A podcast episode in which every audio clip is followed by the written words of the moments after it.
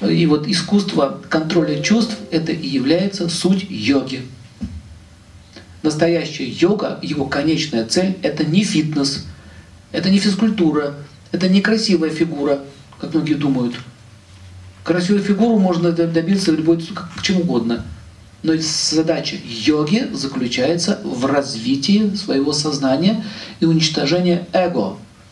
Поэтому, если вам тело мешает, то есть оно не может сосредоточиться на какой-то задаче, для этого существуют асаны и йогические упражнения, чтобы тело поправить в норму, чтобы было здоровым. Слово йога на санскрите переводится как связь. Связь с чем? Если вы сейчас думаете о теле, делаете упражнения, это называется вияема йога. Переводится по-русски как физкультура. Физкультура. Если вы думаете о дыхании и выравниваете воздушные потоки, с помощью дыхания можно остановить гнев, злость и так далее. Это называется пранаяма йога. Если вы, допустим, связываете себя с асаной и так далее, какие-то позиции, статические замки, это называется аштанга йога. Если вы связываете себя с Богом, думаете о Нем и производите определенные действия по отношению к Нему в уме, это называется бхакти-йога. Если вы изучаете какие-то знания, вот сейчас это называется, знаете что у нас с вами? Это называется дхьяна-йога. Вот сейчас вы делаете дхьяна-йогу. Дхьяна — это знание, вы постигаете знание, вы связываетесь с сознанием.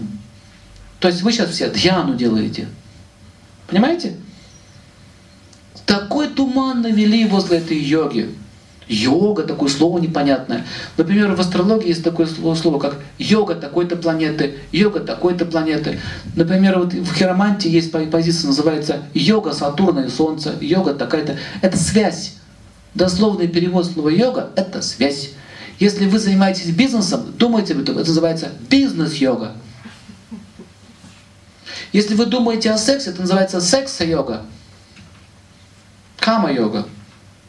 Секс, йога, связь. Если вы разговариваете по телефону, называется мобиль-йога. Но вот я вам привожу примеры, чтобы вот у вас не было больше в голове понимания, что йога что-то странное, непонятное, недостижимое.